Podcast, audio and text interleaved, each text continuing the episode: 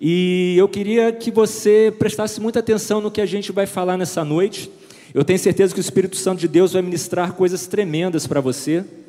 Talvez você tenha vindo aqui para assistir ou participar de mais uma celebração e cantar mais uma música bonita e, e ouvir um, uma pregação, mas eu tenho certeza que hoje vai ser um pouquinho diferente. O Espírito Santo de Deus vai pegar você. Porque o Espírito Santo de Deus, ele hoje ele quer compartilhar algo que é muito precioso para essa geração, para esse tempo em que nós estamos vivendo. O Espírito Santo de Deus quer compartilhar algo com a gente relacionado à identidade. Ele quer falar para nós a respeito de identidade. Por isso nós vamos falar sobre restaurando a sua identidade em Deus. Restaurando a sua identidade em Deus. E eu queria que você acompanhasse comigo, eu vou pedir para colocar ali na tela trechos de algumas reportagens curtas e recentes que eu puxei e que falam para a gente a respeito de identidade, ok? Vamos lá. Levantamento aponta as fraudes mais comuns no Brasil: adulteração da foto de documentos, impressão de documentação falsa e mudança de informações em documentos de identificação foram os principais artifícios utilizados por fraudadores em comércios é, eletrônicos em 2020. A outra reportagem fala assim: o aumento do número de transações realizadas em ambiente virtual é uma realidade na sociedade atual. Diante desse cenário de desenvolvimento, aumentaram os casos de fraude de identidade. Geralmente, esse crime é cometido por pessoas que criam uma identidade falsa por meio do uso de combinações de dados, tanto reais quanto inexistentes. A fraude de identidade consiste no ato em que um criminoso se passa por um terceiro com o intuito de obter algum tipo de vantagem indevida ou para causar algum tipo de dano a outros. Ou seja, ele simula ser alguém que não é. E por que, eu estou fazendo isso nessa noite? Eu estou falando isso porque se Deus perguntasse para você nessa noite, quem é você? O que, que você responderia? O que, que você falaria para Deus? Se eu pegasse uma folha de papel e uma caneta e desse para cada um de vocês que estão aqui nesse prédio, no presencial, e para você que está assistindo aí em casa ou no seu trabalho online, e pedisse para você escrever quem é você, o que, que você escreveria? Será que você apresentaria para Deus realmente quem você é? Ou será que você é, apresentaria uma identidade falsa para Deus? Uma identidade falsificada? Por isso eu pergunto de novo: quem é você? Quem é você quando ninguém está vendo? Deus, nessa noite, quer tratar com a gente sobre identidade. E para isso eu quero compartilhar um texto com vocês que está ali em Gênesis capítulo 32, dos versos 22 a 31. Abra sua Bíblia, por favor, em Gênesis 32. A gente vai ler dos versos 22 ao 31. E a gente vai aprender de Deus aqui sobre identidade através de uma história muito conhecida, através de uma pessoa, um personagem bíblico que é, teve um encontro com Deus e com isso ele foi confrontado com relação à sua identidade. O que o Espírito Santo de Deus quer fazer com a gente hoje, nessa noite, é justamente a mesma coisa. Ele quer confrontar cada um de nós a respeito de identidade. Assim diz a palavra do Senhor. Naquela noite, Jacó levantou-se, tomou suas duas mulheres, suas duas servas e seus onze filhos para atravessar o lugar de passagem do Jaboque. Depois de havê-los feito atravessar o ribeiro, fez passar também tudo o que possuía, e Jacó ficou sozinho. Presta bem atenção nisso. E Jacó ficou sozinho. Então veio um homem que se pôs a lutar com ele até o amanhecer. Quando o homem viu que não poderia dominá-lo, tocou na articulação da coxa de Jacó de forma que lhe deslocou a coxa enquanto lutavam. Então o homem disse: Deixe-me ir, pois o dia já desponta. Mas Jacó lhe respondeu: Não te deixarei ir, a não ser que me abençoes. O homem lhe perguntou: Qual é o seu nome? Jacó, respondeu ele. Então disse o homem: Seu nome não será mais Jacó, mas sim Israel porque você lutou com Deus e com os homens e venceu. Prosseguiu Jacó: Peço-te que digas o teu nome. Mas ele respondeu: Por que pergunto o meu nome? E o abençoou ali. Jacó chamou aquele lugar Peniel, pois disse: via face, via Deus face a face, e todavia minha vida foi poupada. Ao nascer do sol, atravessou Peniel mancando por causa da sua coxa. Meus irmãos, nós estamos diante de um texto aqui que confronta a gente com relação à identidade. O Senhor estava confrontando Jacó a respeito da sua identidade. E só para você entender um pouquinho do que está acontecendo, vamos voltar um pouquinho antes aqui no livro de Gênesis e vamos ver o seguinte: que Deus chamou Abrão para sair da sua terra, de uma terra em que ele estava com seus parentes, e para um outro lugar que ele não conhecia ainda. E Abraão creu no Senhor e partiu sem mesmo saber para qual destino ele estava indo. E por conta disso, ele teve um encontro com Deus, por causa dessa fé, ele conseguiu ter um encontro com Deus de tal maneira que o Senhor trocou o seu nome para Abraão. E Abraão teve um filho chamado Isaque. E esse filho chamado Isaac teve dois filhos gêmeos, dois irmãos gêmeos, Esaú e Jacó. Esaú era o mais velho, porque saiu primeiro da barriga da mãe. E Jacó, o mais novo, saiu logo depois, segurando o calcanhar do seu irmão. E aí ambos cresceram, Esaú, e Jacó começaram a crescer. Porém, Jacó, com o passar do tempo, começou a apresentar uma característica muito marcante de ser uma pessoa mau caráter, uma pessoa trapaceira, uma pessoa que passava a perna nos outros a tal ponto de uma vez se aproveitando de uma situação em que seu irmão se encontrava, ter retirado dele os direitos de primogenitura, ter roubado do seu irmão Esaú os direitos de sua primogenitura. E como se não bastasse, mais tarde, depois de algum tempo, Jacó enganou o próprio pai e tomou para si, roubou para si a bênção que seria para o irmão mais velho Esaú. E quando Esaú soube disso, que não tinha restado nenhuma bênção para ele, Esaú, no seu coração, propôs matar Jacó. E quando Jacó soube disso, fugiu, fugiu para uma terra distante e passou muitos anos lá. E nessa terra distante, ele se casou, teve filhos, teve filha adquiriu muitos bens, ficou uma pessoa próspera, mas em determinado momento da sua etapa de vida, o Senhor falou que era momento dele retornar para sua terra natal. Então ele faz uma caravana, junta toda a sua família, todos os seus bens e começa uma peregrinação para retornar de onde ele saiu, para o lugar onde ele ia encontrar seu irmão novamente.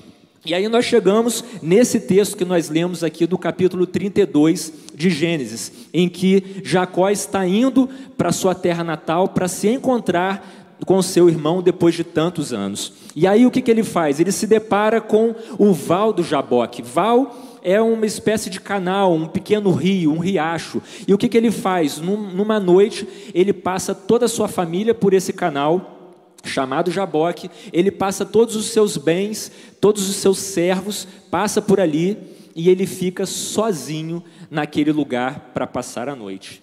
E aí a gente vê que, na verdade, Jacó estava querendo passar aquele val, iria passar aquele riacho na manhã seguinte para prosseguir a sua viagem, mas na verdade o Senhor queria ter o um encontro com Jacó.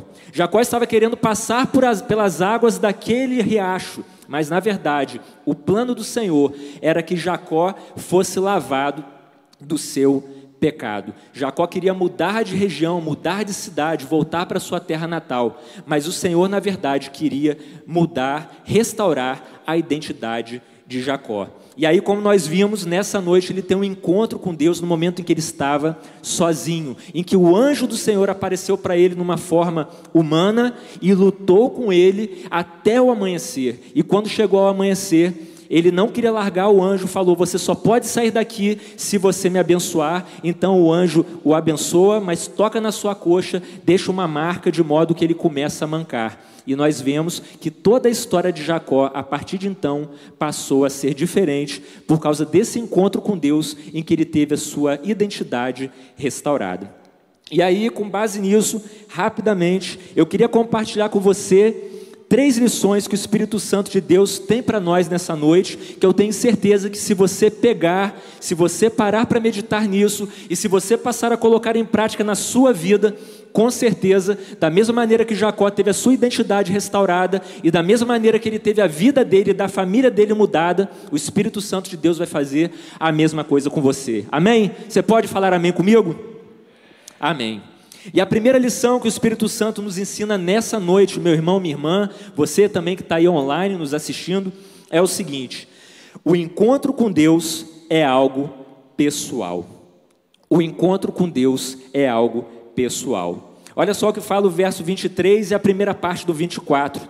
Depois de havê-los feito atravessar o ribeiro, fez passar também tudo o que possuía, e Jacó ficou sozinho. Interessante que se a gente voltar um pouquinho, a gente não leu o verso 11, mas você pode ler em casa depois. Se você voltar um pouquinho, você vai ver que Jacó ele fez uma oração. Antes de atravessar o val do Jaboque e com a sua família, ele orou a Deus dizendo assim: Livra-me, rogo-te, das mãos de meu irmão Esaú, porque tenho medo que ele venha nos atacar, tanto a mim quanto as mães e as crianças. Jacó estava preocupado com sua família. Jacó estava preocupado com seus bens e principalmente consigo mesmo, porque muitos anos antes ele tinha saído dali e a última informação que ele tinha sobre o seu irmão é que o irmão queria matá-lo. E ele não sabia qual seria a reação do irmão Esaú quando o encontrasse. Esaú poderia ser que quisesse realmente matá-lo ainda, tivesse guardado amargura no seu coração. E se ele se deparasse com Esaú no momento de raiva, ele poderia ser morto, toda a sua família poderia ser morta. Então, no seu desespero, ele chega para Deus e ora: Senhor, eu confesso diante de ti o meu medo e eu peço que o Senhor me proteja, que o Senhor traga proteção a mim e à minha família, aos meus bens me livrando da mão do meu irmão. E aí a gente vê que ele estava, na verdade, mais preocupado com seus bens e com sua família do que preocupado em restaurar a sua identidade. Aí você vê que chegou ao ponto dele atravessar a família durante a noite, não durante o dia, porque seria mais fácil atravessar durante o dia. Quando ele fez essa oração, ele estava mais preocupado com coisas terrenas do que com a sua própria identidade. E aí, ali no Val do Jaboque, onde ele teve um encontro decisivo, ele começou a entender que ele estava fazendo as coisas por conta própria, mas não parava para ouvir a voz de Deus, porque essa é a vida de uma pessoa que tem a sua identidade deturpada. Ela não para para entender que a sua identidade está em Deus, então, portanto, ela tem que entender aquilo que Deus tem para a sua vida, mas ela começa a andar de acordo com seus próprios desejos, de acordo com a sua própria carne. O, o Brennan Manning, que é um autor americano, ele tem um livro, escreveu um livro chamado O Impostor que Vive em Mim. E nesse livro, ele escreveu algo que eu achei muito interessante, que eu queria compartilhar com você nesse momento. Olha só o que, que ele veio a falar, o que, que ele veio a escrever. O falso eu se frustra porque nunca ouve a voz de Deus. Não consegue, uma vez que Deus não vê ninguém ali. O impostor nos predispõe a dar importância àquilo que não é importante de fato, revestindo de falso brilho o que é menos substancial e nos afastando do que é real. O falso eu nos faz viver num mundo de ilusões. O impostor é um mentiroso. O impostor é um mentiroso. Sabe, meu irmão, minha irmã, Jacó sempre tentou prevalecer na sua vida por seus próprios meios, com, com, base na força do seu próprio braço. Ele nunca quis colocar a sua vida diante de Deus. Ele achava que as suas trapaças, as suas mentiras, a sua maneira de viver, passando a perna nos outros, é que o levaria para frente. E se esquecia que a bênção que ele tinha que receber, na verdade, não deveria vir dessa maneira como ele vivia, mas deveria vir a partir do momento em que ele se entregasse a Deus. Nós vemos que Jacó antes orou a Deus para alcançar, alcançar, seus próprios objetivos, mas agora, na hora em que ele está lutando com o anjo do Senhor, como nós lemos, ele começa a perceber que ele prefere morrer a perder tudo aquilo que Deus tinha para lhe dar, a ponto de falar para o anjo: Eu não te largo, a não ser que você me dê a minha bênção. Lá no Novo Testamento, no Evangelho de Lucas, no capítulo 11, você vai ver que Jesus, ele começa a contar uma história para os seus discípulos. Jesus está comentando com os seus discípulos a respeito de oração. Em determinado momento, Jesus vira para os discípulos e conta uma história e fala de um homem que estava dormindo no meio da madrugada quando lhe chega um amigo pedindo abrigo e comida. Só que esse homem não tinha pão em casa para oferecer ao seu amigo. Então ele vai na casa de um outro amigo justamente para pedir pão. E ele bate na porta da casa desse amigo e o amigo fala: "Olha só, eu estou dormindo, minha família já está dormindo. Eu não tenho como levantar para te atender". Mas por causa da persistência, da perseverança desse rapaz, desse homem, o amigo acaba abrindo a porta e dando pão para ele. E ele leva o pão até o amigo viajante que tinha acabado de chegar na casa dele. E aí eu quero que você entenda que Jesus aqui está ensinando sobre perseverança, sobre persistência. E eu quero que você entenda que insistência é diferente de persistência. Insistência é quando Deus já falou para você que não e mesmo assim você fica insistindo. Persistência é diferente. Persistência é quando você bate na porta até que ela seja aberta. É quando você toca a campainha, mete o dedo na campainha até que você tenha a, a, a porta aberta para você. Deus quer assim de nós. Ele quer que nós é, persistamos na nossa oração. Ele quer que nós persistamos em todas as áreas da nossa vida, inclusive na área espiritual. Hoje, meu irmão e minha irmã, você tem aqui a oportunidade de orar a Deus. E qual tipo de oração que você vai fazer diante do Senhor aqui nesse lugar ou em casa onde você está online? Será que você vai fazer uma oração como a primeira oração que Jacó fez, unicamente preocupado com seu medo? E pedindo a Deus para que protegesse a sua vida e aos seus bens, ou você vai fazer uma oração como o pedido que ele fez depois ao anjo de Deus ali, falando que não o largaria a não ser que recebesse a sua bênção. Hoje você tem a oportunidade de orar a Deus. O encontro com Deus é algo pessoal. Jacó teve o seu jaboque, o seu lugar de experiência com Deus, que transformou a sua vida quando ele ficou sozinho. Hoje você também pode ter o seu jaboque aqui e que seja realmente um momento a sós com Deus, um momento em que você vai receber uma visitação especial do Senhor e um momento em que o Senhor vai transformar a sua vida. Amém? E uma segunda lição que o Espírito Santo de Deus quer falar para mim e para você nessa noite é o seguinte: o encontro com Deus restaura a nossa identidade. O encontro com Deus, esse encontro, ele restaura a nossa identidade identidade. Nós vemos aqui que Jacó ele viveu uma vida de trapaças na vida dele, e agora ele está prestes a se encontrar novamente com seu irmão sem saber o que aconteceria. E aí a gente vê que ele ora a Deus, pedindo a Deus para protegê-lo, mas ao mesmo tempo ele volta ao seu passado, à sua vida pregressa, e ele começa a entender ali que ele pode ser que Deus não ouça a sua oração, que pode ser que algo de ruim aconteça, e ele vai e voltando às suas práticas anteriores, ele começa a querer voltar a uma vida de trapaça. E o que, que ele faz? Ele manda uma comitiva à sua frente, uma comitiva que levava um presente para o seu irmão, como que dissesse assim: com esse presente eu vou comprar a boa vontade do meu irmão. Eu vou mandar um presente à frente para ele, e esse presente que eu vou entregar vai aplacar a ira do meu irmão, e o meu irmão não vai querer mais me matar. E aí ele começa a entender dessa maneira. Mas a partir do momento em que Jacó, ele teve um encontro verdadeiro com o Senhor, ele começa a entender que ele não precisa mais entregar um presente para o seu irmão, porque a partir do encontro que ele teve com Deus, ele passa a ter o Deus presente na sua vida. E aí nós vemos, voltando ao passado e comparando o passado de Jacó com o presente, nós vemos que anteriormente Jacó ele roubou a bênção do seu irmão. E agora, diante do anjo do Senhor, ele conquista uma bênção dada pelo Senhor.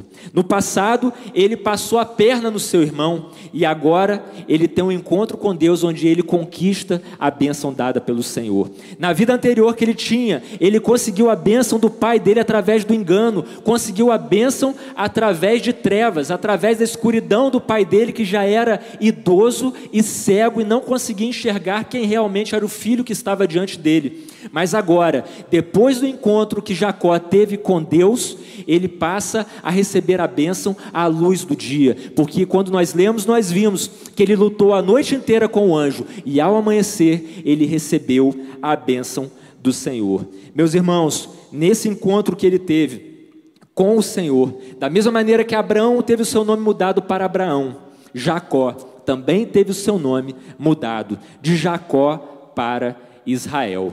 E aí nós vemos que Jacó o que, que significava Jacó? Lembra que eu falei que Jacó, quando nasceu, ele veio dentro da barriga, porque era irmão gêmeo, ele saiu depois, ele veio segurando o calcanhar do seu irmão.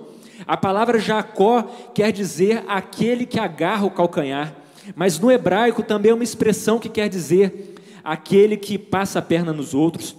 Quer dizer aquele que engana, aquele que tira vantagem, enganador, usurpador. E Israel, ao contrário, quer dizer aquele que luta com Deus ou aquele que persiste com Deus e prevalece. Meus irmãos, quando Deus mudou ali através do anjo o nome de Jacó, Deus estava mudando não somente o nome dele, mas também estava mudando a estrutura de Jacó. Era uma mudança de ser, era uma mudança interior, era uma mudança de caráter. Aquele nome passaria a expressar não mais aquela identidade falsa, aquela identidade falsificada que Jacó tinha de passador de perna das pessoas, de vigarista, mas passava a identificar que Jacó era uma pessoa que havia lutado com Deus e que havia prevalecido. E só Deus pode fazer essas coisas mesmo. 1 Samuel 2,2 diz assim: Não há ninguém santo como o Senhor, não há outro além de ti, não há rocha alguma como o nosso Deus. Agora, meus irmãos, depois desse milagre, o milagre da restauração da identidade da vida de Jacó, ele passa a viver uma vida não torta, mas uma vida reta diante do Senhor, uma vida em que ele passa a entender que ele não precisa mais se apoiar em si mesmo, nas trapaças que ele tinha, mas ele uma vida em que ele pode se apoiar na vida que o próprio Deus passa a dar para ele. E trazendo para o nosso lado, trazendo para a nossa realidade, para mim e para a sua. Quantas vezes a gente não faz a mesma coisa que Jacó? Quantas vezes ao longo da nossa vida, se a gente parar para pensar, a gente não teve as mesmas atitudes de Jacó? Pode ser que você até se identifique tanto, porque você também, em algum momento da sua trajetória, você passou a perna no teu irmão, você enganou teu próprio pai. E aí a gente vê que não adianta a gente querer andar nessa vida torta. Não adianta a gente querer andar como querendo comprar o perdão de Deus pelos nossos pecados. Lembra que Jacó mandou uma comitiva com um presente para o irmão? Na verdade, ele queria fazer o quê? Ele queria evitar aquele confronto com o irmão, um confronto em que ele teria que reviver o seu passado, em que ele teria que pedir perdão por tudo aquilo que ele fazia. E muitas vezes, na nossa vida, nós fazemos a mesma coisa. Nós damos jeitinhos, nós queremos comprar o perdão de Deus com presentes, com coisas que nós colocamos diante do Senhor, fazendo um trabalho voluntário, trabalhando numa ONG, fazendo coisas que aos olhos humanos são muito bons, mas que aos olhos de Deus não tem valor nenhum, porque é muito mais preocupado com aquilo que você faz para Deus. Deus está preocupado com quem você é, com quem realmente você está sendo, com a sua identidade. A mudança de nome era uma mudança interior. Qual é o teu nome? Jacó tinha que declarar o nome dele para expressar a verdadeira natureza dele, que era uma natureza de enganador. Quando Jacó falou o seu nome, ele não estava simplesmente dizendo o nome que estava na certidão de nascimento dele, na carteira de identidade dele, não. Jacó estava reconhecendo, confessando o seu pecado diante do Senhor, reconhecendo que ele era pecador, reconhecendo que ele era trapaceiro, se abrindo, se expondo diante do Senhor naquele lugar, ali, e quando ele entendeu aquela realidade, ele entendeu que estava face a face com Deus e passou a chamar aquele lugar de Peniel. Peniel significa a face do Senhor. Jacó estava dizendo que chamava aquele lugar de Peniel, porque estava entendendo que ele havia visto a face de Deus. E quando ele viu a face de Deus, ele entendeu quem realmente ele era, qual a verdadeira identidade dele diante do Senhor. Que ele não precisaria mais fazer como as pessoas que nós lemos aqui, que ao longo desses últimos tempos, principalmente agora, do ano passado para cá, começaram a falsificar documentos para levar vantagens diante das empresas de comércio eletrônico para poder ganhar algum dinheiro. Não, Jacó estava entendendo que ele precisava estar face a face com Deus. Em Peniel, a nossa identidade, ela é confrontada, a nossa vida é confrontada, a nossa biografia é confrontada. E nessa noite, o Espírito Santo de Deus está trazendo para nós aqui que ele também quer confrontar a nossa biografia, a nossa história, a nossa identidade. Talvez você pense assim: ah, mas eu já sou salvo. Você tem que entender uma coisa. Você tem que entender que uma coisa é o perdão dos seus pecados, outra coisa é a libertação, outra coisa é a cura, outra coisa é a restauração. O diabo muitas vezes vai falar para você: você já é salvo, você não precisa de mais nada, mas você tem que entender que você precisa sim. Lembra lá no Novo Testamento, quando Jesus estava falando a respeito de Lázaro? Jesus, amigo de Lázaro, Lázaro havia morrido e Jesus vai até onde Lázaro havia sido sepultado e Jesus dá ordem às pessoas para retirarem a pedra do túmulo, a pedra é retirada e depois Jesus dá uma ordem, não para as pessoas, mas uma ordem direta para Lázaro.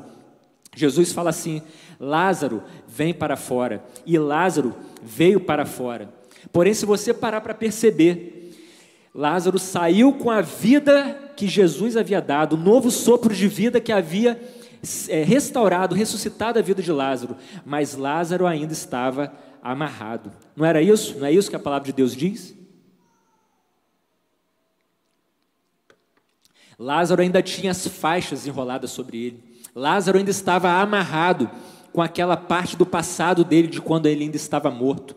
E da mesma maneira, nós hoje, mesmo salvos, mesmo aquele que já foi salvo para o Senhor, mesmo aquilo que já, aquele que já tem o seu nome no livro da vida, você precisa também soltar as suas amarras. Você precisa nessa, nessa noite, da mesma maneira que Jacó fez, falar para o Senhor aqui, neste lugar, que nós estamos chamando de Peniel nessa noite, você precisa dizer o seu nome para Deus. Você precisa falar, Senhor, eu preciso de restauração. Senhor, eu preciso de cura. Senhor, eu preciso de restauração. Meu irmão, só depois que Jacó fala o seu nome é que a vida dele é mudada para Israel. Quem é você quando ninguém está vendo? O encontro com Deus restaura a nossa identidade. E hoje, Deus quer restaurar a sua identidade, quer mudar o seu nome de impostor para aquele que anda com Deus. Amém? E por fim, meu irmão, eu quero dizer para você que a terceira lição que o Espírito Santo de Deus quer compartilhar com a gente é o seguinte: o encontro com Deus deixa marcas. O encontro com Deus, ele deixa marcas. Não é possível você ter um verdadeiro encontro com o Senhor sem que você seja marcado por Deus de alguma maneira. No caso de Jacó, ele teve um encontro que marcou não somente o seu interior, não somente que transformou o seu caráter, mas que transformou também fisicamente, que, porque o anjo tocou na sua coxa e ele passou a mancar. Mas eu quero que você saiba que, independente do encontro que você vai ter com Deus nessa noite, se Deus vai tocar também e mudar, a, a deixar uma marca na sua pele ou no seu corpo físico, o mais importante é que Ele quer ter um encontro com você para poder tocar na sua alma, deixar uma marca registrada na sua alma. No decorrer da luta, ele viu que ele não estava lutando com o homem, ele estava lutando com o próprio Deus através daquele anjo que havia sido entregue, é, colocado ali. Ele lutou até o amanhecer, ele teve persistência e Deus nos encoraja a sermos persistentes. Aquele anjo poderia ter derrotado Jacó na hora em que quisesse, mas na verdade o que o Senhor queria fazer era estimular a persistência de Jacó para desafios que ele teria outros na sua vida, principalmente o próximo desafio que seria o encontro com o seu irmão, em que ele não saberia qual seria a reação do seu irmão. Ali Deus estava moldando o caráter, moldando a estrutura de Jacó para que ele tivesse persistência, e Deus nos encoraja a ter persistência espiritual. Onde na sua vida espiritual você precisa de persistência nessa noite, meu irmão? Um caráter forte, presta bem atenção no que eu vou colocar aqui para você. Um caráter forte se desenvolve quando você luta em condições difíceis. Essa luta de Jacó com Deus queria trazê-lo a um lugar de submissão. A vida de Jacó foi poupada por Deus e ele lutou e conseguiu porque Deus queria ensiná-lo a ter submissão.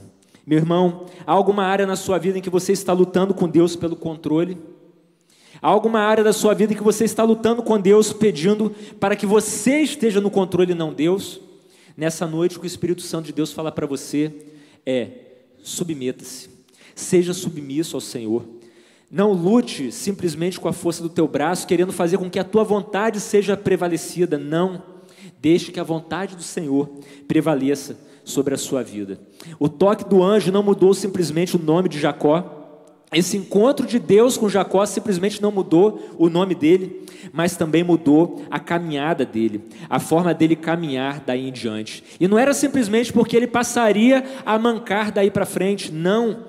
Era muito mais do que isso, porque a partir daí, a caminhada de Jacó com Deus seria uma caminhada em que ele teria uma nova história. Ele traçaria novos rumos para a sua vida, e não só para a sua vida, mas para toda a sua descendência, para sua filha e para os seus onze filhos que ele tinha até então, para servir de exemplo, para que uma grande multidão vinda de Deus pudesse povoar a terra, um povo de Deus, escolhido pelo próprio Deus, pudesse revelar para a humanidade o caráter do Senhor, um caráter não mais de Jacó trapaceiro, o caráter de Israel, aquele que luta e prevalece com o Senhor. Tanto que a partir de então, o povo de Deus passou a se chamar o povo de Israel.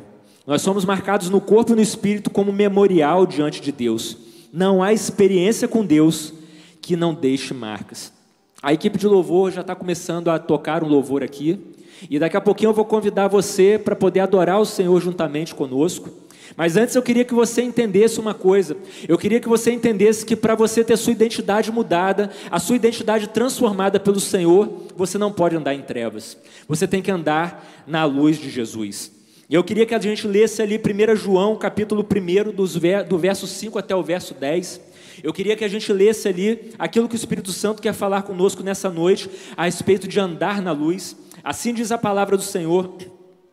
Esta é a mensagem que dele ouvimos e transmitimos a vocês. Deus é luz, nele não há treva alguma.